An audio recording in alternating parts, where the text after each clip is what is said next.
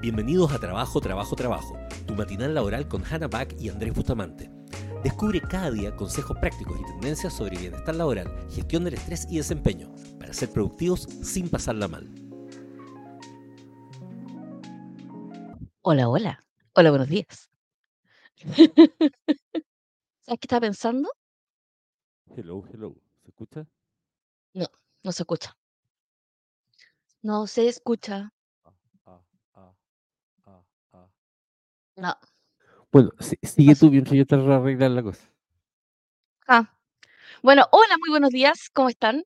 Estamos en nuevamente en el matinal laboral de trabajo, trabajo, trabajo, en versión no gritada porque Andrés está tratando de arreglar su cable. Y en esta ocasión, eh, Andrés en algún momento va a tener que adivinar el tema, pero eh, en esta ocasión no. Sí. Y como si esta es la primera vez que se están conectando con nosotros, este es un matinal laboral, solamente, solamente hablamos de trabajo. Y eh, transmitimos en vivo todos los días de lunes a viernes y estamos con nuestros episodios grabados, que este va a ser el episodio 26, lo cual significa que eh, una de las cosas que hi- hice fue no guardar los de la semana pasada, pero no se preocupen. eh, 26 y estamos disponibles en todas las plataformas de podcast. Eso significa Apple y Spotify y me he dado cuenta que en realidad no sé cuáles son las otras plataformas de podcast, por ende no puedo Eh, decir cuáles son. Amazon, Amazon, Google Podcast, Google, same thing. claro. Ya, pero ¿me escuchas ahí? Sí, te escucho perfecto. Epa, epa, allá. Hola, hola, Coca-Cola. Hola, hola, ¿cómo está Andrés? ¿Cómo estás por- partiendo tu semana?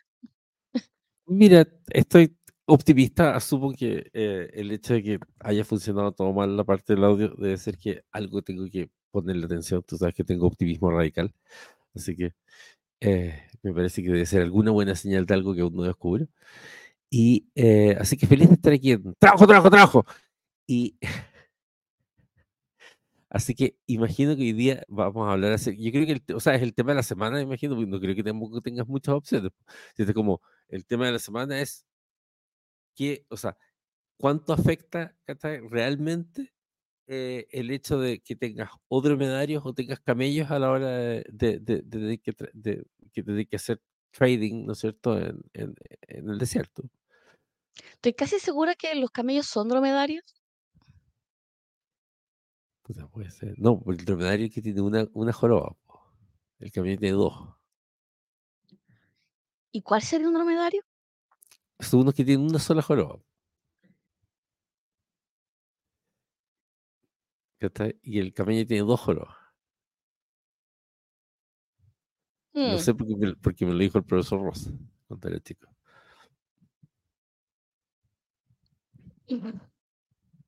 Bueno, el tema de hoy es cómo diseñar tu trabajo. ¿Cómo diseñar el trabajo? ¿Eso es como hacer un Exacto. dibujo del trabajo? Es, o sea, la gente piensa que es planificarlo, pero no. O sea, y el diseño, el diseño de trabajo es, disti- es distinto que el diseño de tareas. Y, eh, y ahora que lo pienso, no he visto mucha gente que haga diseño de trabajo, Sí. no. pero sí. Así que puede ser que para un montón de gente que escucha es como diseño de trabajo, ¿qué diablo es eso? Es como una disciplina dentro del diseño de servicio, pero que se orienta específicamente cómo hacer una entrega de algo eh, y que esa entrega de algo depende solamente de uno. Ahora, mucha gente lo habla como el método, que sería como el método de cómo yo hago. Claro. Entonces, Andrés, ¿cómo haces tú, por ejemplo, un sitio de WordPress? Ah, bueno, normalmente lo que hago es que lo, lo creo, o sea, creo en, en- en el servidor virtual, creo el, el- el sitio, el directorio, en el fondo. Le asocio algún dominio, ya sea un subdominio o un dominio, porque me molesta trabajar en una cosa que se llame 4445 punto algo, punto algo. Em, y ahí lo primero que hago es, bueno, generalmente lo, el, en el hosting que tenemos, que, o sea, que no es un hosting, sino que en el en, en cloud que tenemos, eh, se instalan al tiro, se instala al tiro el, el, el software en el fondo. Pero ahí lo primero que hago es, así por defecto, es pasarlo a español, poner la fecha que corresponde, eh, cambiar el tipo de entrada permanente a, entrada normal, eh, instalar el tema de base, instalar el maquetador em, y, y, los plugins que sean necesarios para ese sitio que ya tengo pensado hacer. Si es que va a tener CRM o qué sé yo, instalo, pongo las licencias, entonces me aseguro que, que todo lo que me permita trabajar esté perfectamente configurado. ¿Y este sistema cómo lo generaste? Porque partiste en WordPress hace cuatro años, más o menos. Claro.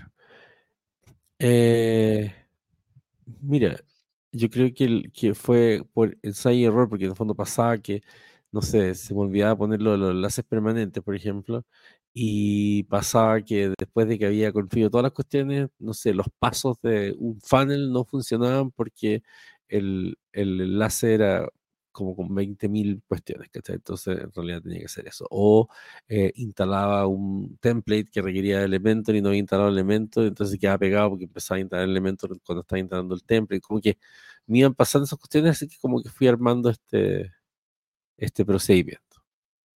Que hace que sea más cómodo. Exacto. O sea, aparte de cómo diseñar el trabajo, tiene que ver con entender por experiencia qué eventos hacen que el trabajo genere una consecuencia positiva o una consecuencia negativa. Y eso es como parte básico de cómo uno diseña el trabajo. Y uno puede diseñar cualquier trabajo independiente si tienes jefes que no sepan hacer su trabajo, compañeros que hagan mal su trabajo, entornos adversos para poder hacer el trabajo. Em, y, y, lo sé porque la, verdad es que he visto gente que, no sé, em, me, acuerdo, me acuerdo de esta historia que me contó André, de una señora del SAG que trabaja realmente en condiciones que tú decís, o sea, tenía una mesa con ladrillos, o sea, no creo, creo que no hay, o sea, sí, no sé si esta señora está, está viva, pero si está viva le mandamos salud. Eh, pero está en una, en una mesa con ladrillos. Eh, y en condiciones donde básicamente el sistema no funcionaba, ¿cachai? Que en realidad se tenía que quedar después de la hora, bla, bla, bla, pero igual había encontrado un método para poder resolverlo. Ahora, no estoy diciendo que uno tenga que soportar, eso, eh, soportar esas circunstancias, pero sí todo trabajo que eh, logra encontrar resultados consistentes tiene un método. O sea, aparte que, que, eso permite, en el fondo, separar un poco la responsabilidad de, del, del, de la persona, del trabajo, como en el fondo te permite ser más objetivo, porque es como, estas son las cuestiones que hay que hacer. Ahora, si la cuestión funciona mal, ya la persona que está trabajando te puede decir, oye, es que, no sé, no me dieron bien la instrucción, te hice un diseño, lo probaste, podría haber dicho, que como que... Em, y eso permite, sobre todo, en, en torno donde queréis calidad, que las cuestiones funcionen. Por ejemplo, nosotros la otra vez cuando, cuando armamos este protocolo de, de, de, la, de los videitos para inteligencia artificial y todo el asunto, yo le hice a Gabriel un procedimiento, pero súper detallado, y fue lo primero que, que ocurrió. Y el día siguiente ya estaba funcionando todo bien y no ha dejado de funcionar bien. O sea, no hay, no hay un... O sea, termina el programa y Gabriel de inmediato pregunta ya, mándame el resumen. Porque yo hago el resumen en GPT y tengo ya listo un cuestión en GPT donde le tengo ya más o menos cuestión. Y de ahí se pone a hacer todas las... Y, y están puestas en una lista, ¿cachai? Como que... Pero por ejemplo... Y eso fíjate, que se llama un Standard Operation Procedure. Exacto, pero por ejemplo, ¿qué pasó hoy? estandarizado operacional. Hoy el, el, el, yo, yo, no había creado los cinco eventos de esta semana y, eh, y partimos ahora, me desperté de tarde y tuve que crear el evento de hoy. No están creados todavía los de los otros días porque no alcanzaba, mm. pero además eh, faltaba un minuto para, para las 8. Entonces, eh, LinkedIn no deja generar las cosas si no son cinco minutos antes.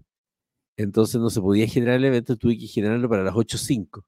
Y al generarlo para las 8.05, eh, los que, o sea, son héroes los que llegaron ahora porque quiere decir que se quedaron pegados en el, en el YouTube esperando a que apareciera el evento, pero las otras veces cuando ellos llegaban el evento ya estaba. En, ya estaba. Ahora, ni siquiera estaba el evento. Entonces, entonces, entonces claramente ahí faltó un, le mandamos un, faltó un diseño de, de, de, esa, de, esa, tarea en particular, que es como que, no sé, pues debería tener los domingos una alarma probablemente, que me suena y es como, ah, ya, yo los domingos a las 8 de la noche yo creo los cinco eventos, o los viernes a lo mejor deberían ser creados incluso. Ya para, para tío, porque, eh, o sea, creo que a diferencia, a diferencia de otros diseños, el diseño de tu trabajo es el diseño de tus acciones versus tu control versus los recursos que tú tienes disponibles en ese momento. Claro. A diferencia de un plan de trabajo. Sí, que el verdad. plan de trabajo es una coordinación, una integración con otra gente, ¿cachai? Es la sincronicidad contra el universo, ¿cachai? No, no, no, no. El diseño de tu trabajo es cómo yo voy a hacer algo, en la secuencia que lo voy a hacer, que está absolutamente bajo mi control. Que, y allí, y allí tiene que ver como un tema como de verbalización de cómo uno planifica, que es como, eh, me puedo hacer cargo del proceso que voy a realizar, puedo tener en objetivo lo que quiero lograr, pero en realidad el outcome, que es como el resultado una vez que lo pongo en el mundo, eh, no, no depende tanto de mí. Claro, Entonces, por ejemplo, yo puedo planificar, yo puedo decir, sabes que esta semana es una semana de ventas y voy a hacer el diseño de mi trabajo de ventas de esta semana. Entonces, eh, yo, ¿qué le quería? Probablemente diría, ¿sabes qué? ¿A quién le voy a vender? ¿Ya? claro, ¿Qué voy a hacer para poder contactarme con esa persona? Eh, ¿Qué material voy a tener listo para poder enviar a esa persona? ¿A cuánta gente se lo voy a enviar? ¿Y a cuánta gente le voy a hacer seguimiento? Eso es un diseño, un diseño de trabajo. Pero si se dan cuenta, en ninguno de esos casos me puedo realmente responsa me puedo responsabilizar a cuánta gente contacté, no cuánta gente me compró. claro, Y parte, y, y- y- parte del diseño justamente es hacer un, un- entre comillas, como, como un, como un desapego un poco del resultado, porque la verdad es que el resultado depende de muchas más, mucho más, muchas más condiciones que solamente la mía. Yo sí puedo mandar las propuestas, no sé, o sea, no sé, No, pero no es sé una, es cuánto, una súper- es una es muy buena, buena diferenciación, porque en el fondo uno lo que tiene que aprender es a responsabilizarse del trabajo que hace. Obviamente claro, que, que tú quieres que haya resultados y vas a tratar de hacerlo lo mejor sí, posible para que esos resultados existan. O sea, eh, obviamente que no es lo mismo decir, no, pero es que yo llamé a 20 personas a- al día. Claro, obviamente que no es lo mismo que las llames y les digas, oye, ¿sabes qué? Bueno, si queréis comprarme un producto, cómpramelo. Me lo compré, ¿no? claro, ¿no? Ah, qué lata. ¿Cachai? A que los llames realmente entusiasta y todo. Obviamente que también la y que calidad, tengas un ¿cachai? Y, plan, y que tengas un plan, ¿no es cierto? Y que no vas a llamar a sí, cualquier idiota. Pero, pero en el fondo, eh, lo que no puede ocurrir es que, es que no, no hiciste, o sea, porque, porque efectivamente hay cosas que están bajo el control de uno. Y uno tiene que, tiene que hacerse responsable de eso, porque también uno de los problemas que pasa a veces es como decir, pucha, no, es que la semana estuvo difícil, ¿cachai? Es tan difícil las ventas, no sé qué. Está bien, pues, pues, te niega que podamos tener un- un- algunos problemas económicos, a lo mejor esta no es una buena fecha para vender y todo, pero no es lo mismo el haber hecho las 10 llamadas que no el haberlas hecho. Entonces, como que ahí entra la parte justamente de hasta dónde está la responsabilidad que uno puede tener. Y ahora el cómo hacerlo también es, sí, por supuesto, si para mí es más cómodo hacer las llamadas en la mañana porque tengo menos calor o en la tarde porque no sé qué cosa, bueno, hago, hago ese diseño y no, no, no.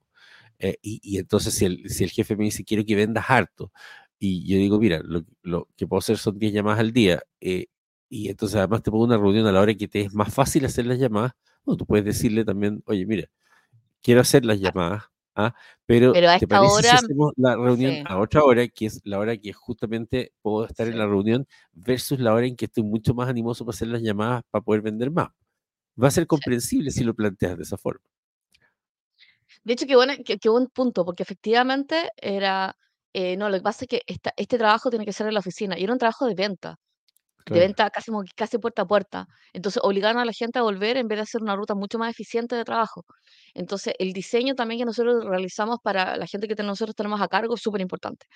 Y, y siempre voy a diseñar, y yo, el, eh, y los, los gringos tienen una frase muy buena que es como set for success, ¿cachai? Que es como el éxito está diseñado, el éxito es un, es un mecanismo, básicamente. Es un mecanismo donde lo único que podría salir es, es es éxito, ¿cachai? O set for failure, que es cuando tú seteas algo o alguien para fallar. Entonces, por ejemplo, si yo diseño un trabajo donde la persona es una persona que no tiene experiencia y no recibe, no recibe ningún tipo de entrenamiento, si yo tengo en ese mismo trabajo, tengo una meta, que en realidad cada vez, cada vez esa meta se va haciendo más difícil y nuevamente no le doy más herramientas, si tengo un trabajo donde, la- eh, donde las herramientas disponibles tecnológicas me impiden tomar decisiones a tiempo o que en realidad una vez que tengo que hacerlo y ejecutarlo, no tengo las herramientas para poder hacerlo, eso se llama set for failure, que es una claro, configuración para el fallo.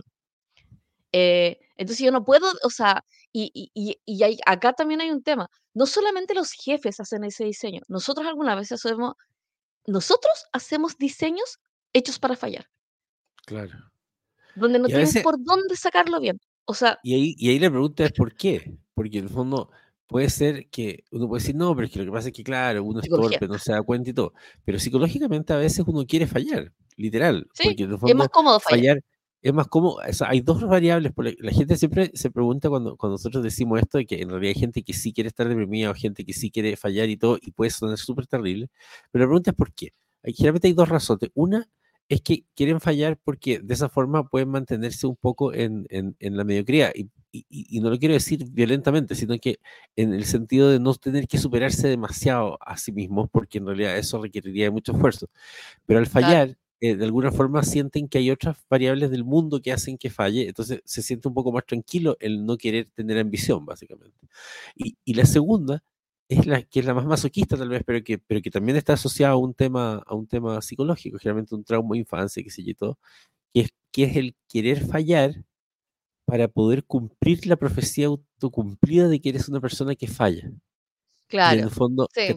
viste, yo soy una persona que falla. Y, y, y de alguna forma eh, eh, existe una, una, un acostumbramiento, eh, y eso tiene que ver con que, bueno, extrañamente que ustedes no lo crean, pero el cuerpo se acostumbra o se envicia con ciertas sensaciones negativas, porque las sensaciones negativas tienen un- una cosa química. Entonces esto es como, claro, si, si tu cuerpo está acostumbrado a que haya cierto nivel de pH en el fondo, digamos que hay como un pH de la miseria, y ese pH de la miseria está, está acostumbrado cuando tú te pones contento, es como que lo echa de perder, entonces el cuerpo no lo encuentra tan buena. Claro, de hecho, alguna vez la sensación de desagrado está como es estar en homeostasis.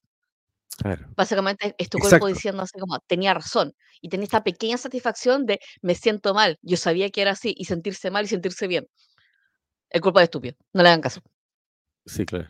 Siempre me acuerdo, yo creo que el, el- el paciente más honesto que tenido fue un paciente que tenía que era esquizofrénico y que, y que bueno, él tenía bien, bien conciencia de eso. Entonces me decía que lo, lo primero que quería tratar era su depresión. Entonces yo le digo, ya, Mm. pero es un tema complejo. Me dijo, sí, no, de hecho es más complejo de lo que tú imaginas, Andrés. ¿Por qué? Porque lo que he descubierto es que en realidad disfruto la depresión. Pero, pero sin embargo sé que está mal porque me genera todos estos problemas que son los que se derivan de Pero la igual lo depresión. disfruto. Pero, pero en el fondo no me imagino cómo sería la vida sin poder estar en esa, en esa, eh, envuelto en ese sentimiento de miseria, que como que siento que lo voy a extrañar. Entonces necesito que me ayudes a salir de eso. Y fue, era complicado, porque en el fondo, me- pero O claro, sea, lo bueno es que él tenía esa adicción. a- conciencia. a- sí. Hay una adicción, por ejemplo, a ser beligerante. Claro, Totalmente. A total. tener Y, conflicto. Absolutamente. Porque tiene que ver con, con, con puntos de control. Claro, y, Sí. y- y qué queremos decir con esto? Que en el fondo, y, y esto es como, como un poco obvio, pero, pero, pero nos cuesta, pues como, a ver, literalmente, ¿harías un puente sin un plano? Sí, en, en, en Valdivia. Pero eh, harías un eh, eh, harías una casa sin un plano, ¿cierto? Ah, no, no, No, no ocurren esas cosas. Contratarías a una persona sin perfil de cargo. Que- pero eso A el mí 90% siempre, de siem- 90% a de mí las veces las contratan me sin perfil de sorprende. cargo. Es como, no te voy a hacer un perfil de cargo para poder pedirte cualquier cosa. Y es de las Claro, peores porque en realidad generas, una incertidu- generas incertidumbre, no tienes claro cuáles son las tareas, no tienes claro cuáles son los límites, los alcances de esa tarea, eh, no tienes claro cuáles son las responsabilidades, y básicamente la gente asume así como generalista de recursos humanos. ¿Pero qué es eso? ¿Qué es lo que esperan de mí? Y yo no puedo hacer un diseño de mi trabajo si no sé qué esperan de mí, porque puedo hacer mucho, pero llega un punto donde me, sobrecargo. Entonces, creo que hay un, creo que hay un ejercicio un poco perverso de parte de las empresas de no hacer definición de cargo, uno porque no tienen las capacidades para poder diseñar la definición de cargo, pero la segunda porque esperan sacarle el jugo a la gente sin entender que sacarle el jugo a la gente significa dejarlos secos.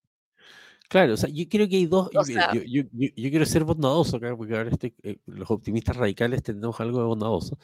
Ah, eh, y, y creo que en el fondo te- tengo fe en la estupidez humana, ¿cachai? O sea, en el fondo como que lo, mejor que pienso de los seres humanos es que son estúpidos. Entonces, pero lo bueno es que la persona estúpida no es mala, ¿cachai? Sí, más que nada eso, es como, es insultante, pero por lo menos es, es- es- es- es bien intencionado. Eh, en el fondo, por un lado está esa gente que dice tú y es así, o sea, sí está, está lleno de, de empresarios y gerentes que aprovechan un poco este limbo del no diseño para, puta, todo entra dentro de gerencia comercial, todo entra dentro de lo que sea, qué sé yo, todo. Pero por todos otro lado hacemos de todo. Claro, pero por otro lado tenéis los que, los que creen que con, con- con liderazgo y con, y con, y con y que en el fondo confían en esa persona que contrataron por sus habilidades y que esa persona se le va a ocurrir cómo hacer lo mejor de ese cargo. Pero eso no es así, porque en el fondo, por más que la persona sea muy inteligente, eh, el- esa otra persona no sabe qué esperar de ti tampoco, tampoco sabe qué es lo que Sí. tú esperas de ella. Y No te eso conozco. mucho incertidumbre. Entonces, a mí me pasó hace poco con una gerente que, eh, le ayudé a hacer, eh, las definiciones de cargo de su gerencia, o sea, de las gerencias que Ujú. estaban justamente abajo. Toda gente bien talentosa y todo. Eh, y parecía súper obvio, o sea, entonces llevaba un buen tiempo cada uno con su cargo, ¿cachai? Parecía súper obvio, eh, lo que hacían. Pero eso lo bajé a a descripción de cargo súper definida, súper limitada. Incluso aunque no era una descripción de cargo clásica, digamos, no, pero es que esta persona igual es súper Sí. buena para esto y quiero agregarlo. Ya, perfecto, agreguémoslo, pero Súper. agreguémoslo Sí. diseñado. Pero son límites conocidos, básicamente. Sí. Ocurrió la descripción, ocurrió la reunión donde se les comunica la descripción de cargo y fue como, oh, me siento tanto más tranquilo, claro, esto me hace sentido. Oye, y fue mejor la comunicación en una semana, o sea, era, Es era, que es como decirle importante. es como decirle a una célula, es como: "Hola, sí, tú eres una célula de hígado". Y es como: "¡Ah! Claro, "Soy una célula de hígado". Y le das un punto donde ser consistente. Y y es divertido porque el una de las cosas que uno sí puede hacer cuando está en una organización donde no existen los perfiles de cargo, es inventarse un perfil de cargo. Tú puedes claro, hacerlo, tú mismo. Y no claro. solamente puedes hacerlo, y, o sea, invitarlo para ti mismo, sino comunicárselo a otros. Sí, po, por supuesto, eso es muy importante. Para que Y el tú se resto lo comunicas a otro que y los otros saben cuál va a ser el límite. Es como: "No, no hago eso. Puedo ayudar esporádicamente, pero ese no es mi cargo". Y te claro, decir: eso "¿Cómo? Pero si no está dentro de tu cargo". ¿Hay perfiles de cargo? No. Pero dentro de lo que yo hago, dentro de lo que está limitado, dentro de las tareas que yo tengo tengo procesadas, tengo planificadas, puedo entregar, sé cuál es la calidad, estas son estas son las cosas que sí hago. Exacto. Y y de la hecho, si comunicación. se enfrentan con los sí, po, y de hecho, si tú te enfrentas con los Zetas, por ejemplo, los Zetas te van lo primero que te van a pedir es perfil de cargo, Ah, no, eso, son son en eso porque y, eh, se mueren sin parte perfil de cargo. Sí, parte de las cosas que me encanta de los Z, que reconozco que al principio también me huevió, pero después le encontré toda la razón. Por ejemplo, Gabriel ¿cómo qué no me aguanta no me aguanta tareas que no estén definidas, no me aguanta, o sea, es como él, sin embargo, tiene una disposición increíble para hacer todo, o sea, es como, de verdad que él Sí, está ahí pero como: "Oye, lo que ustedes me pidan, yo estoy aquí para trabajar", así que saludo a Gabriel. Y es como pero lo que sí me dice: "Pero por favor, no me mandé una cuestión vaga, ¿cachai? Quiero saber lo que tengo que hacer". Y con él he aprendido a hacer estas estos estos estos, eh, cuestiones operativos y he aprendido que funciona muy bien, ¿cachai? Y tiene toda la razón, porque si no genera incertidumbre, genera, o sea, más encima que los Z vienen con más traumas todavía de síndrome del impostor y cosas por el estilo, metidos por los boomers, más los X, más, o sea, vienen a sus papás traumados con el síndrome del impostor, a sus abuelos traumados con, o sea, todo mal. Ah, eh, entonces, con mayor razón quieren tener las cosas claras para que no haya como, como, como, como esa, esa, esa inconsistencia. Entonces, pero si uno lo Ah, piensa en realidad, ¿por qué harías cosas sin diseño? Si al final es como, ¿por qué tendrías atención al cliente sin diseño? ¿Por qué tendrías tareas la sin diseño? ¿Por qué excusa tendrías cargos sin diseño? excusa No tiene está la sentido. excusa de hacer hacernos cargo de la emergencia. Y yo creo que esa es la diferencia entre las organizaciones que logran hacer diseños del trabajo y las que no. Entonces, las que se sienten satisfechas porque logran resolver cualquier cosa en modalidad bombero y pasan, se- pasan a ser bomberos, tienen, eh, ¿cómo se puede decir? Tienen como orgullo institucional y orgullo individual de ser capaces de ser personas que resuelven. Claro, Pero no son pero lo hacen a costa de su energía, a costa de su organización, a costa de su o sea, de su salud mental. Entonces, parte de cuando nosotros decimos, eh, cómo diseñar el trabajo, es porque tiene que haber un diseño, y es un diseño más allá del perfil de cargo, por cierto, porque el perfil de cargo es una declaración es una declaración más bien normativa, ¿cachai? Como este cargo, este cargo se recarga de esto y estas son las tareas. Pero al final del día hay muchas más tareas asociadas y el flujo de esas tareas es lo que uno tiene que diseñar. Em, ¿qué tareas voy a hacer en un periodo de tiempo? Eh, ¿cómo las tareas se hacen?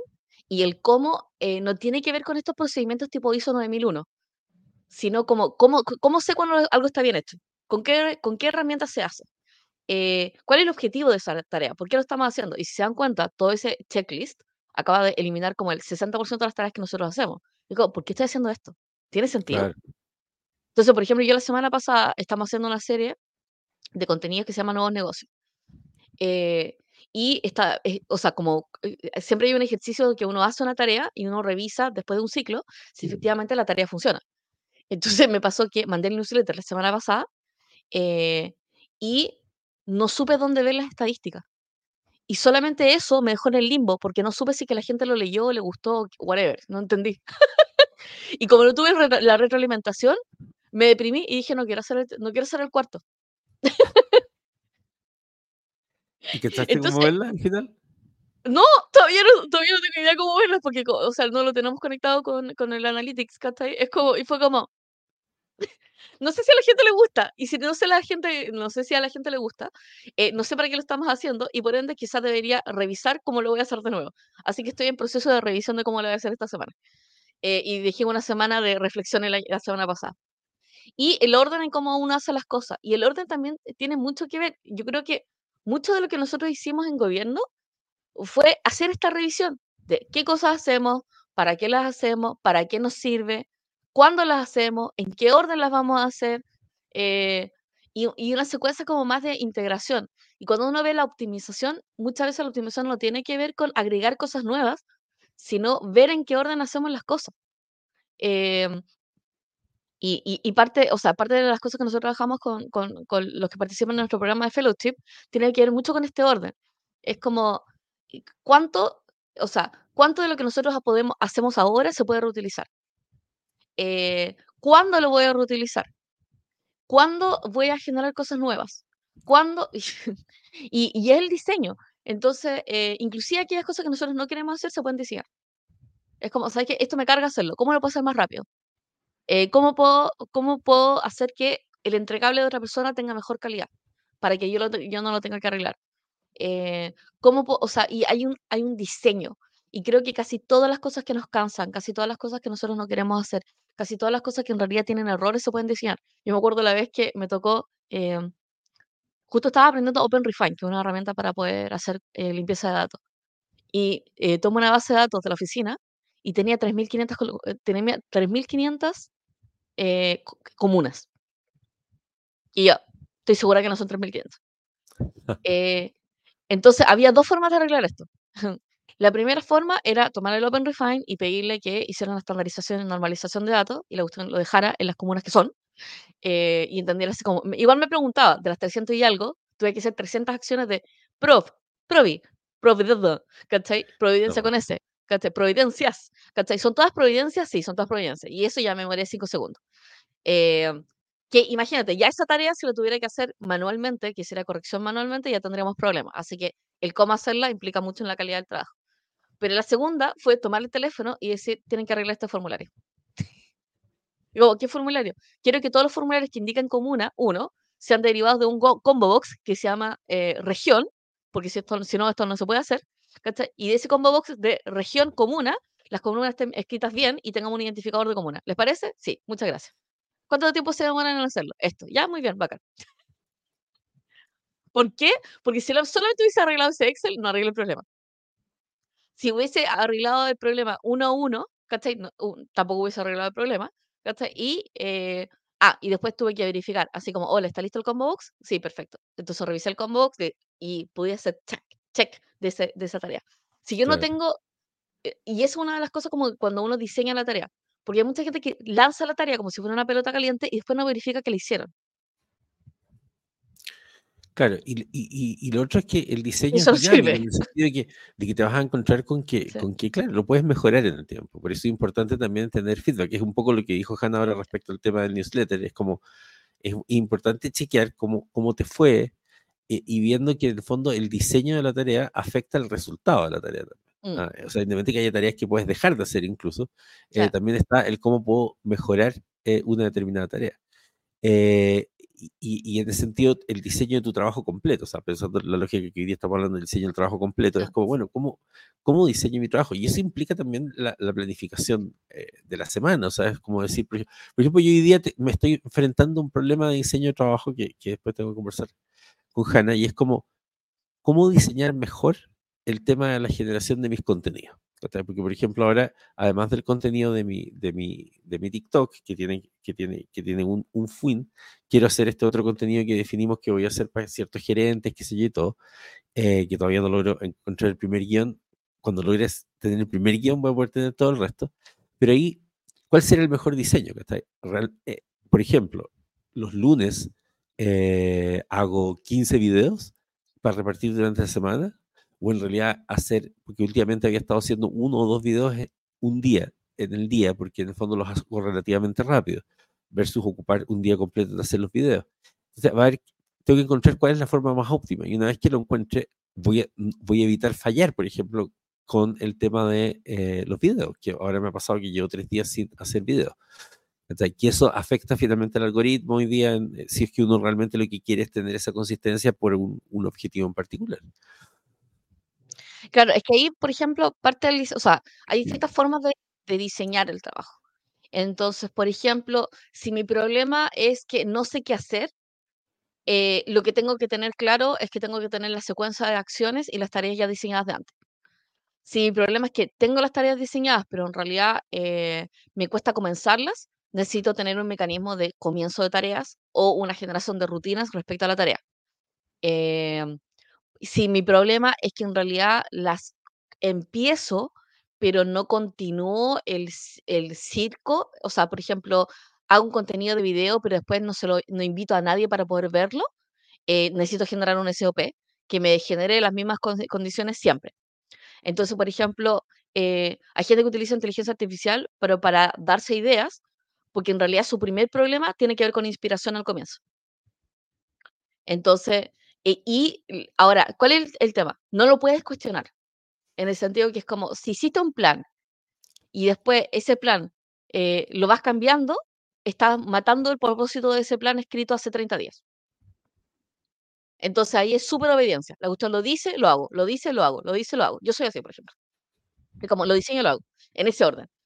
Eh, si, si tu tema es que en realidad si te gusta crearlo en el momento, pero tu problema es la secuencia de cómo se hace, tienes que hacer un SOP y tienes que desarrollar una rutina para poder hacerlo.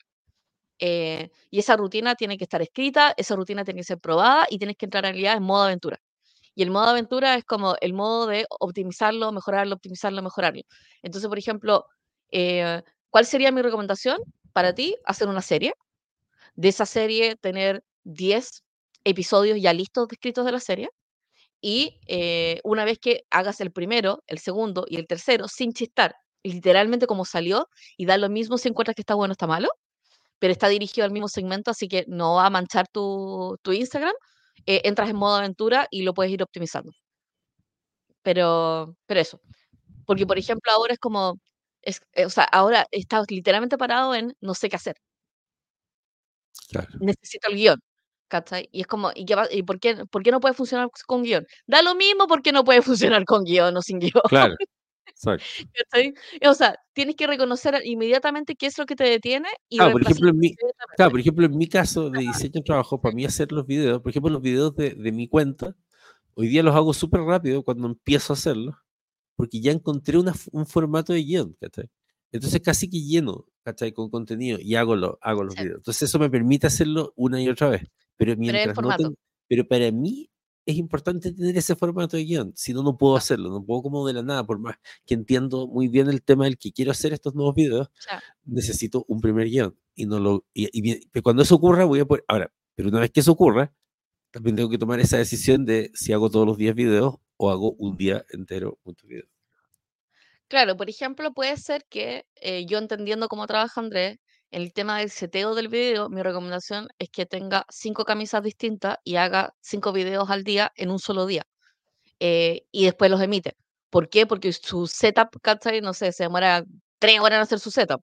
Entonces, no tiene sentido que haga video todos los días porque no todos los días la luz está bien, no todos los días el audio está bien, no, todos los días la cámara está en el lugar correcto. Pero por ejemplo, todo eso ya lo... Es que, es que ahí, ahí es diferente, porque yo todo eso lo tengo controlado. Yo ya, ah, día me demoro, me demoro más en hacer el guion que en, grabar no me demoro literalmente nada, nada, cero. O sea, yo ah. tengo el guion y me demoro, si, si el video dura tres minutos, tres minutos me demoro en hacer el video. Porque ahora por uso ejemplo, hay un tema, en mi escritorio, eh, no hay un me tema de una edición muy compleja de, nada. Hay un tema de diseño de trabajo que tiene que ver justamente con el diseño del setup que uno tiene que hacer para poder trabajar. Entonces, eh, y, y, y, esta es la parte oh, más tricky todos tenemos diseños distintos de trabajo. Y hay algunos más ineficientes que otros.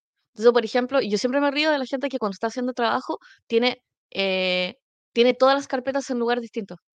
Y es como, si este es un trabajo secuencial, si este trabajo ocupa los mismos documentos, si este trabajo tiene exactamente los mismos temas, Si este trabajo funciona en el mismo sistema, tienes que tenerlo en el mismo lugar visual. Lo tienes que tener, no sé, en, en Microsoft, ¿cachai? En el Teams, dentro de un proyecto, con un planner. Eh, no puedes tener las tareas repartidas entre Trello y tu mail y WhatsApp. O sea, eso es un mal diseño de trabajo. ¿Por qué? Porque por cada, por cada pestaña que cambias es un cambio de contexto.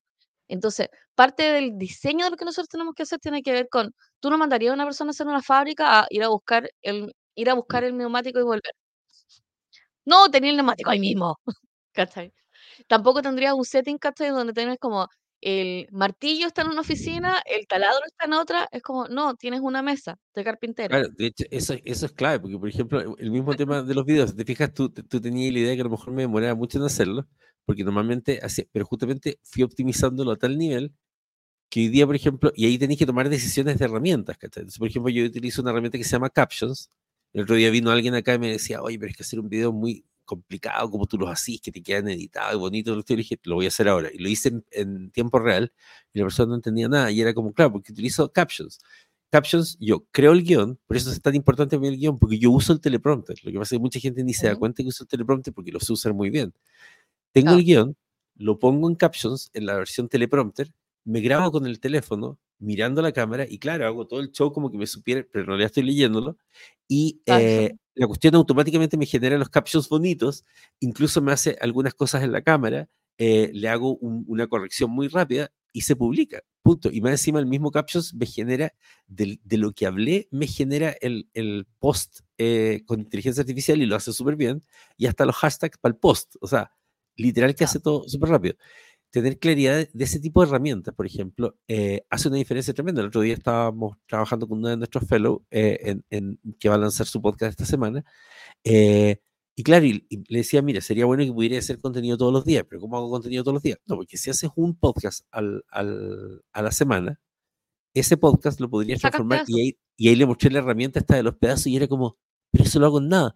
Claro, pero ¿cachai? Que en el fondo, teniendo la herramienta, entonces, cuando, cuando le dije, el precio de la herramienta, eh, si bien no es ultra barata, es relativamente barata, lo encontró demasiado barato por el hecho de que. Para lo, ah, o, sea, voy a, voy a tener contenido toda la semana. Es como. Y no esa es una discusión. Esa es una discusión que hemos tenido con mucha gente que tiene que ver con el costo de las herramientas versus lo repetitivo y aburrido del trabajo versus lo importante del trabajo que se haga. Y es como, oye, pero es que son 20 dólares. Ya, pero mira, tomas un mail. A ver, imagínate que tengamos, tu problema en realidad es que tienes que responder los mails porque si no algo se quema. Ese es tu problema. Y tu problema es que en realidad ves los mails y no sabes qué responder a esta persona. Porque no sabes cómo decirle que es estúpido, pero en palabras agradables. ¿Cachai? Entonces, ¿cómo salís de ese lugar? Porque en realidad tienes que responderlo, procrastinas contra tu, contra tu casilla de mail, te saltas ese mail y después te genera problemas y alguien llama a tu jefe. Eso es lo que sucede, ¿sí? Entonces, y yo digo, ya es como, mira, ¿sabes qué? Te gastáis la plata del chat GPT, tomáis ese mail, le preguntáis a chat GPT, ¿qué quiere decir esta persona y cómo puedo combatir esta sensación y cómo se lo puedo explicar de forma amable? Redáctame un, redáctame un mail. Y en cinco segundos, la genera un mail, tú lo leí, lo pegáis, lo copy pasteáis y chao. Y te olvidáis y mandáis el mail. Y si eso te pasó a las 5 de la mañana, idealmente lo programáis para que no aparezca un psicópata que esté respondiendo a las 3 de la mañana. Eh, pero, pero parte como del diseño tiene que ver con justamente así como ya, eh, tengo, tengo, tengo tareas, tengo tareas que son, el primer diseño que tengo que hacer son las tareas que me cuestan. El segundo, el segundo diseño que tengo que hacer son las tareas repetitivas. El tercer diseño que debería hacer son las tareas que son de alto impacto, que si lo hago mal, queda la, queda la pata, y si lo hago bien, está bacán. Y, y cualquier tarea que sea de sobrecarga. Entonces, eh, muchas veces a mí me ha tocado ver oficinas que tienen como sobrecarga y tienen que ver con el orden de cómo hacen algo. Entonces, como, oye, es que nos demoramos un montón porque tenemos que limpiar los datos. Y yo, ¿qué datos tienen que limpiar? No, lo que pasa es que los ponen mal y bla, bla, bla. Ya, pero capacitemos a esta gente para que deje de meterlos mal. Claro. Modifiquemos el, formulario para que dejemos de, dejemos de que se equivoquen, ¿cachai? O pongamos un RPA que haga limpieza de datos antes de que lleguen a ustedes. Exacto, entonces ese diseño hace que las personas trabajen mejor, generen menos, menos eh, incertidumbre en el fondo, y eso también disminuye los riesgos de estrés laboral. Entonces, como decía, por ejemplo, en el caso de los Z, los Z trabajan de una forma súper específica en el sentido de, de, la necesidad que tienen de, feedback, la necesidad que tienen de diseño de trabajo y todo.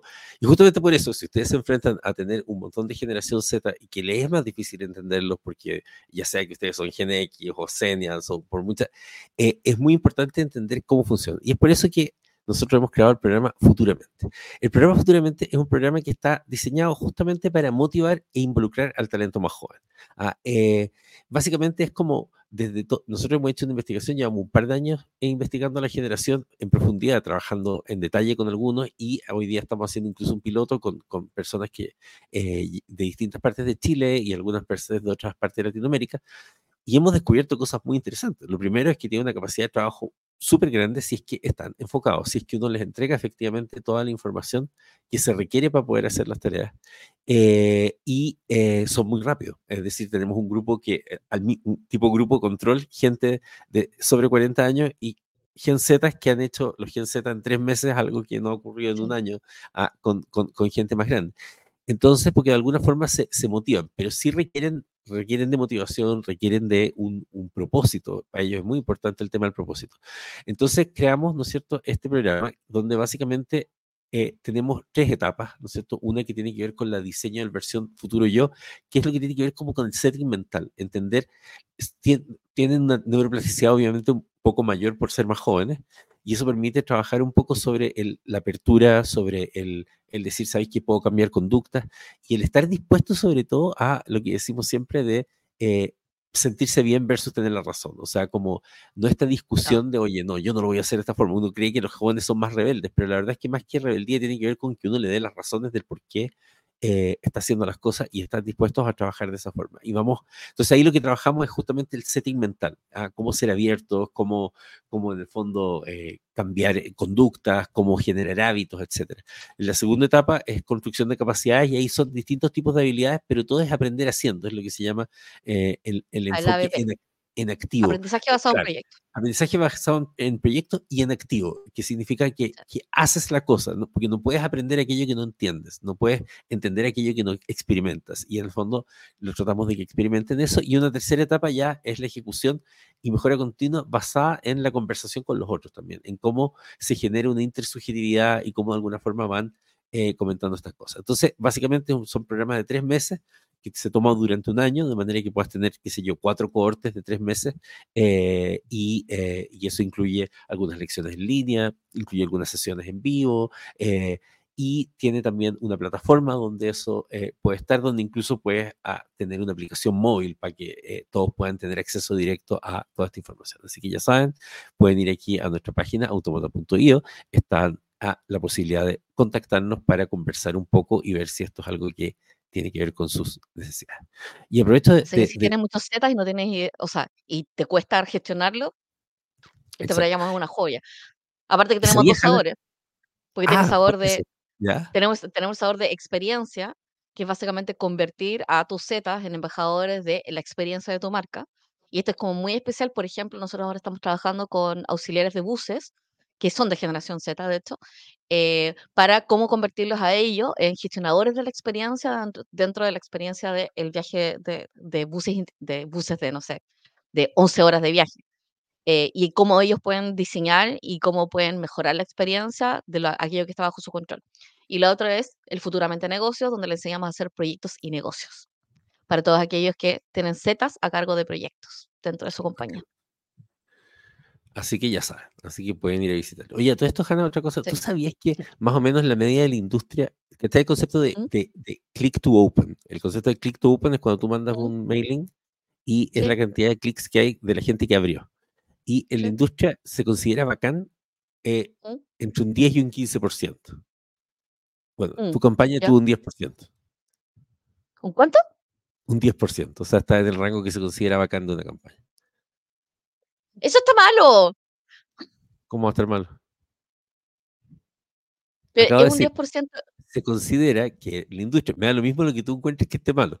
Estoy diciendo los estándares de la industria. Los estándares de la industria es que entre un 10 y un 15% de un, de un, de un open to, to click, rate, que es cuando la gente que abrió el mail, que le hizo clic, ya, se considera un éxito una campaña cuando entre un 10 y un 15%. Y esta tuvo Oye, ya que estás ahí, ¿cuál es el CTR? Eh, el open rate es 45%, que es altísimo. Ah, ah, ya, eso era. Ya, eso. El, open rate está 45% y el click to open, o sea, la gente que hizo click de ese open, es un 10%. Ah, o sea, tuviste 38, personas que vieron la URL, 10 personas que se fueron al canal de autómata, pusiste dos, dos eh, CTA y los dos CTA, funcionan. Soy muy feliz. ya. Eh, ¿qué, otra, ¿Qué otra cosa vamos a, diseñar del trabajo? Vamos a diseñar, eh, y esta, esta, esta a mí me encanta, porque este diseño, este es un diseño sí que generacionalmente genera problemas, que tiene que ver con dónde, hasta dónde te doy la instrucción. Ah. Y de dónde te puedes poner a improvisar. Y oh, esto es muy complejo. Súper complejo. Y parte, y, parte, o sea, y, y, creo, creo yo que este es como, o sea, eh, no está dentro de mis talentos. Definitivamente. Yo soy muy buena diseñando así como en qué orden se tiene que hacer algo para que sea más fácil, pero no soy muy buena delimitando hasta dónde te doy las instrucciones, porque yo confío mucho en la capacidad de la gente. Entonces, ya que confío mucho en la capacidad de la gente, le digo, ya, ok, dime cómo lo harías. Y quedan en blanco. Claro. Entonces, ya, pero dime cómo lo haría y como, ¡pum! Y desaparecen. Si había ideas, ya desaparecieron. Entonces, no, no, o sea, no puedo dar demasiados consejos al respecto, eh, pero sí determinar. yo soy el otro Dónde, doy la autodeterminación es súper importante. Em, sí. Ah, claro, porque tú eres como de, te voy a hacer un video de cómo se hace el paso a paso. Claro, es que yo soy, soy muy y yo te digo, mira, estas son las 10 cosas que tienes que hacer, pero además podría de ti que no hagas alguno de estos pasos. Porque esta es la forma perfecta de hacerlo. Entonces, en el fondo, mi problema es que desconfío de que las personas vayan a hacer todo en el orden exacto, que además no siempre es el orden que es lógico para la otra persona, pero es porque yo definí bajo mucha complejidad que eso tenía que ser así. Entonces pasa que la gente siempre tiende a querer ser original y ahí como que toda la discusión es, bueno, no tengo problema con que me sugieras nuevas formas de hacerlo siempre que me avises y que yo sepa, pero en el momento en que falles, habiendo yo dado la instrucción y hiciste algo distinto a mi instrucción, la falla es tuya. Y, el fondo yo digo, mira, la gracia de hacer las cosas como yo digo es que si fallas la culpa es mía, porque yo diseñé esa tarea. Claro. O sea, yo creo que a nivel como procedimental, ¿cuál sería mi, recomendación para hacer este diseño? Eh, cuando diseñes el trabajo con X, el X, em, yo creo que con el X hay que hablar de objetivo y resultado. ¿Cachai? ¿Por qué? Porque generacionalmente se supone que tienen experiencia, ¿cachai? Entonces es como, eh, este, el típico comentario de que escucho de los X es como, oye, pero ¿para qué me lo dan si me van a dar todas las instrucciones y me van a decir cómo lo tengo que hacer? Claro. Entonces yo creo que hay una conversación con los X de, ya, eh, ¿cómo lo harías tú? O, y en general la respuesta, la respuesta que yo encuentro que es como un poco alarmante es como yo, yo veo cómo lo hago. Que es como, no, oh. no me sirve que me digas eso. el yo veo cómo lo hago es un no, no. Es como, no, no, no, Explica cómo, explícame cómo lo voy a hacer, porque efectivamente en este trabajo en particular, cómo lo hace y la secuencia que hace, yo te puedo ayudar para poder mejorar el resultado. Eh, en general, la gente que te dice, yo veo cómo lo hago, en general tuvo mala, tuvo mala, tuvo mala jefatura. Entonces, e, es, como, están hablando del trauma, básicamente. Eh, pero uno siempre quiere, como dentro del diseño de trabajo, que tu jefe sepa exactamente qué secuencia vas a hacer eh, para que no te interrumpa la secuencia.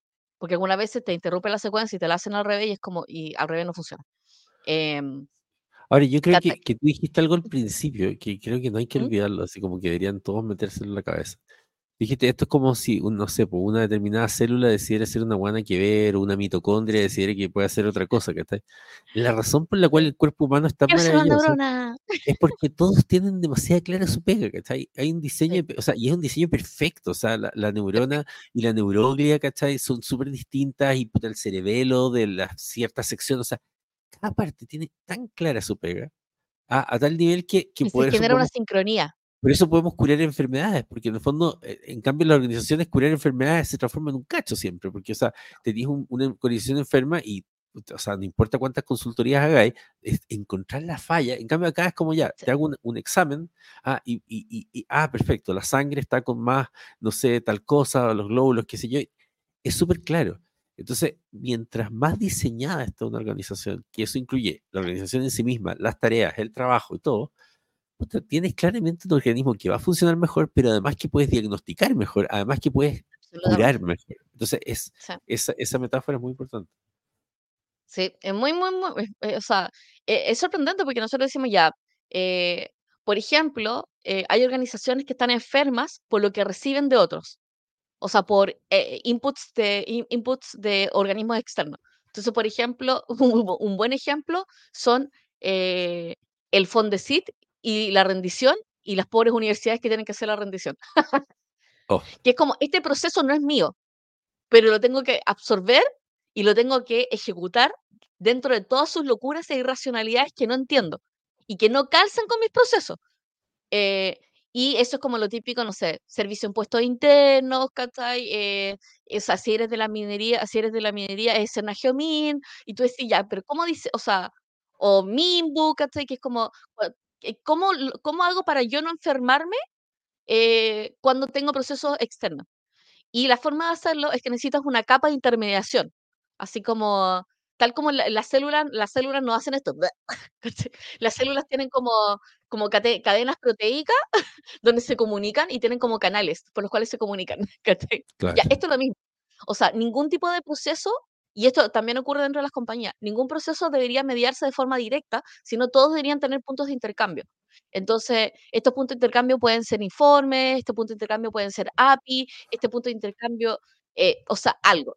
Porque si no, en general, les va a ocurrir, eh, y esto me encanta, que es como el, el Excel Frankenstein, que es un Excel que existe en todas las compañías, que es la unión de distintos Excel, porque no puedo confiar en el Excel del otro, o sea, no tengo certeza de la información que me está entregando el otro. Yo quiero hacer una cosa que es un añadido del otro, pero que en realidad es la misma información, pero regurgitada ¿cachai? Más una capa de información innecesaria. Eso es como el típico, o sea, yo ahora estoy viendo temas como de, de datos en universidad y es como, ¿por qué no están usando el mismo Excel? O sea, ¿por qué no están usando la misma base de datos si es los, son los mismos datos? No, lo que pasa es que nosotros lo vemos distinto. ¿Por qué? Si tú lo estás viendo distinto, significa que tiene una visión distinta, un contexto distinto del dato. Y es como, ¿por qué tendrían eh, contextos distintos del dato sobre una misma entidad, sobre con los mismos atributos? Eh, Sí, yo estaba pensando, ahora que, te, ahora que te escuchaba, porque eso pasaba, bueno, en el Estado totalmente, o sea, cada uno tenía los datos y todos tenían esta misma racionalidad. Si lo piensas, quiero que, si eh, hacemos un resumen de distintos eh, capítulos que hemos hecho, ¿cachai? La gente toma malas decisiones porque tiene sesgos cognitivos, así que la mayoría de sus decisiones están basadas en información falsa y en, y en, y en estupideces. O percepción y experiencias pasadas. Exacto. segundo, además basado en la emocionalidad, toman peores decisiones todavía tienen mal diseñados sus trabajos, tienen mal diseñadas sus tareas, eh, tienen eh, la información la tienen mala porque la ven de forma distinta. O sea, en estricto rigor, las posibilidades de que las organizaciones funcionen bien son como del 1%. Son súper bajas. Así que creo que deberíamos hacer un programa especial, así como un webinar o algo por el estilo de entiende que tu organización es irracional y es un milagro que estés vivo. Te voy a, te voy a dar, y, dar algunos tips para, tomando en cuenta que tu organización, lo más seguro es que solo por suerte está viva, si haces estas cinco cosas, a lo mejor deberías tener más éxito. pero en realidad el nivel de irracionalidad con que andan las organizaciones es una cuestión que tú dices, o sea, imagínate, imagínate que, sí, imagínate que yo diseño un trabajo que no puedes hacer en el periodo de tiempo que tienes para poder hacer ese trabajo. Y ocurre demasiadas veces. Imagínate que te hago, que te hago hacer un trabajo que para poder hacerlo tienes que enfrentarte con 12 pestañas distintas con sistemas que caen. Imagínate que para poder hacer tu trabajo necesitas, o sea, necesitas sí o sí en un paso eh, que otra persona de otra área te responda, o si no quedas parado. Pero esa persona no tiene una obligatoriedad contractual de responderte. Bueno, de hecho, tú, tú sabes que en la semana pasada hubo harta polémica, o qué sé yo, la semana pasada o antepasada, por una cosa que dijo Sam Altman, que la encontré muy interesante. Eh, Sam Altman, el gerente, de, el CEO de, de, OpenAI, para los que no, no, no cachen. Eh, y él contaba que tiene un grupo, así como un grupo de WhatsApp con gente de inteligencia artificial, así como eh, los dueños de Google, ¿cachai? Como Jeff Bezos, no sé, ¿cachai? Como imagino ese grupo de WhatsApp. Eh, y que una de las cosas que estaba conversando es que él creía que en los próximos meses iban a surgir las primeras empresas o startups eh, avaluadas en más de un billón de dólares de una sola persona. Porque en el fondo lo que, lo que había logrado ocurrir con la inteligencia artificial era que ya estaban existiendo varias empresas avaluadas en varios millones de dólares, pero que eran de una a cinco personas máximo. Sí. Y en el fondo la inteligencia artificial lo que ha hecho es disminuir al máximo la cantidad de personas y, y, si uno lo piensa, claro, pues disminuyes la cantidad de error al, al, al, máximo, ¿cachai? O sea, porque hoy día, o sea, imagínate, nosotros, nosotros mismos, nosotros, yo, yo, te lo mandé, te lo mandé el otro y te decía, oye, esto es full pyme chinchinera, ¿cachai? Pero solamente que ya no es pyme chinchinera, sería una, una empresa billonaria chinchinera. Porque claro, o sea, nosotros la tasa de error que tenemos es muy divertida, porque tenemos súper poca gente, o sea, tenemos una persona en este momento, y nuestra tasa de error es mucho más baja y somos mucho más rápidos que empresas que tienen mil veces más personas porque utilizamos inteligencia artificial y herramientas, y tenemos herramientas para todas las cosas, y tenemos programadores, y tenemos cuestiones que ocurren, ¿cachai? Eh, y entonces es, es, es, heavy, porque en realidad el, el, al final del día, con inteligencia artificial, el tema de cómo que van a ocupar el trabajo de los humanos está muy asociado a lo mal que se diseña el trabajo de los humanos. Claro. A ver, entonces empecemos a, a, diseñar bien. Si quieres diseñar tu trabajo, lo primero que tienes que tomar es juntar a la gente y preguntarle cómo mejorarían su día a día. Ahora, lo más probable es que la primera evolución de la conversación con los, con, con los empleados va a ser así como, quiero un caballo más rápido, en vez Claro. de tener, una, eh, en vez de tener un, un, un, un carro, ¿cachai? Así como, Claro. ¿por qué? Porque hay como una desesperanza aprendida de que no confío que mi organización vaya a poder mejorar sustancialmente mis condiciones de trabajo. Pero sí, igual vamos a preguntarle a eh, cuáles son las cosas que le cuesta, dónde nos estamos demorando más, qué cosas podríamos arreglar. Muchas veces los empleados tienen mucho mejores inputs que cualquier consultor, así que eh, no, consul- no, no haga una consultoría, pregúntele a su gente, básicamente.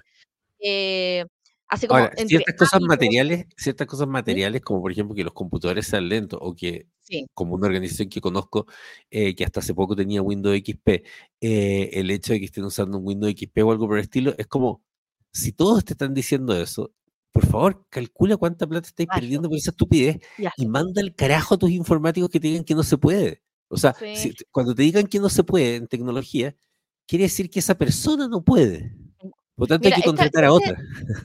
Sí, este es como el, este es como lo que decía, mm, ah, como decía Tom Cruise, que básicamente Tom Cruise quería hacer una, una acrobacia y quería saltar del avión y el productor eh, le dijo que no. Eh, y el, el entrevistador le preguntó, ya, pero ¿cómo lo arreglaste? Y dijo, encontré un productor que me dijera que sí. Exacto. Totalmente, así funciona. O sea, Así me dio demasiada risa, como, seremos, de, seremos del mismo signo zodiacal con este señor. totalmente, ¿cachai? Así funciona, ¿cachai? O sea, Tom sí. Cruise, nadie le dice que no. Usted, o sea, si- si el, el Ahora, el- el- de no, trabajo- pero evidentemente hay cosas que son estúpidas y uno tiene que decir que no. O sea, no, tampoco es, Claro. o sea, esto, esto no es blanco y negro. Ya, eh, lo otro es que tu gente va a funcionar mucho mejor si sabe para qué diablos se está haciendo la cosa. Así Total, que un buen total. diseño, un buen diseño no es, no solamente de tareas, sino es un buen diseño, es muy de entregables y el impacto del entregable. Claro. Em, y de hecho, mientras más especialista sea, eh, el modo es como probamos, o sea, pr- probamos y mejoramos, probamos y mejoramos, probamos y mejoramos. Es como el está, el está perfecto no funciona. No, no, no, porque eso te lleva a estancamiento y te lleva a error humano. O sea, lo que tú quieres es que las tareas tengan la menor cantidad de sesgo posible, la menor cantidad de error humano posible, la menor cantidad de carga cognitiva posible y la menor carga de carga ejecutiva posible. Em, o sea, es como, es, es como, o sea, no quiero pensar, o sea, es como si, si soy un CM, no quiero pensar en el momento qué publicación tengo que hacer, así que tengo que tener una planificación. Si soy un CM, no quiero hacer algo que hago secuencialmente y metódicamente como un robot, hacerlo a mano cada vez que lo hago. Ok. Eh, y si necesito, y necesito hacerlo a cierta hora, pero siempre lo hago a siempre a cier- cierta hora, necesito una herramienta que me permita programarlo. Pero de todas maneras no quiero hacer exactamente lo mismo siempre, así que siempre debería estar en modo aventura y probar cosas nuevas. Y para poder probar cosas nuevas necesito espacio para probar cosas nuevas y para poder pensarlas y probarlas. Así que Sí. Por eso que, eh, que es tan importante la, la automatización y las herramientas, porque en el fondo, sí, hoy día, el otro día salió, la semana pasada salió el informe de Deloitte de, de, de- de capital humano, en el fondo, ujú, y decía que en el mundo de la inteligencia artificial hay dos cosas de las que tenemos que preocuparnos de los seres humanos. La creatividad y la empatía. Esas son las dos cosas que va a ser más difícil de sí, reemplazar. Por totalmente. lo tanto, tenemos que desarrollarlas al máximo. Y la mejor forma de desarrollarlas es que no pierdas tiempo en imbecilidades. Porque así tienes tiempo Sí, para ser empático y tiempo para, eh, para ser creativo. Exacto. Sí, Entonces, totalmente. Ya, lo otro es entrenar a tus empleados para que sepan hacer aquella cosa y, el, y parte del diseño incluye entrenamiento en distintas fases. El primer entrenamiento es qué diablo hacemos, el segundo entrenamiento es cómo lo hacemos, el tercer entrenamiento es cómo mejorarlo, el cuarto entrenamiento es cómo lo puedo integrar con otro, el cinco entrenamiento, el quinto entrenamiento debería ser así como cómo escalarlo. Y todos esos entrenamientos los necesitamos, necesitan que ser así de explícito. Es como, esta vez vamos a aprender cómo hacerlo mejor. ya que sabes qué hacer, ahora lo vamos a hacer mejor. ¿Por qué? Porque y documentenlo. Claro, y si no le enseñas cómo hacerlo, lo va a hacer como le salga y el resultado va a ser como le salga, básicamente. Exacto. Eh, y otro diseño tiene que ver con, también con el tema del descanso, el, buen descanso. Y el tema de los horarios. El tema del horario es, es un súper un super tema. Si tiene, y yo creo que esto es una súper buena alerta, si tienes una jefatura en estos momentos que tiene la mala costumbre de no descansar a su gente, que si la persona se toma el día libre, le escribe a su gente, que si la persona está con, no sé, o sea, la persona se tomó el administrativo, O, o estamos fuera de horario laboral, o o justo tuvo una emergencia y tiene la mala costumbre de hacer contacto durante ese periodo, esa jefatura la tienes que corregir ahora. Claro. Ahora. Porque ese diseño de jefatura, por cierto, no solamente el trabajo normal se diseña, la el tipo de jefatura también se diseña. Em, sí. Eh, y, y, y, si hoy estás pensando, eh, o sea, si hoy dices, ¿sabes que quiero hacer un mejor diseño en tu trabajo? Revisa primero las repetitivas. ¿Qué cosa hago todos los días que podría dejar de hacer todos los días y podría hacer una vez al mes? Claro.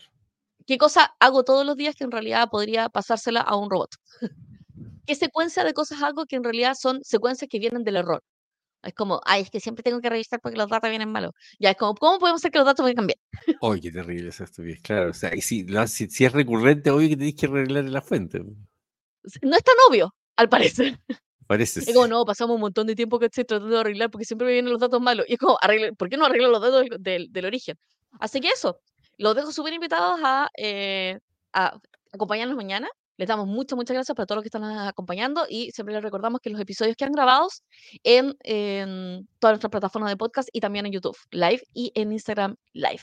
Así que, eh, chaito, chaito, muchas gracias por acompañarnos y bueno, ahora nos vamos a arreglar en la rutina de Andrés.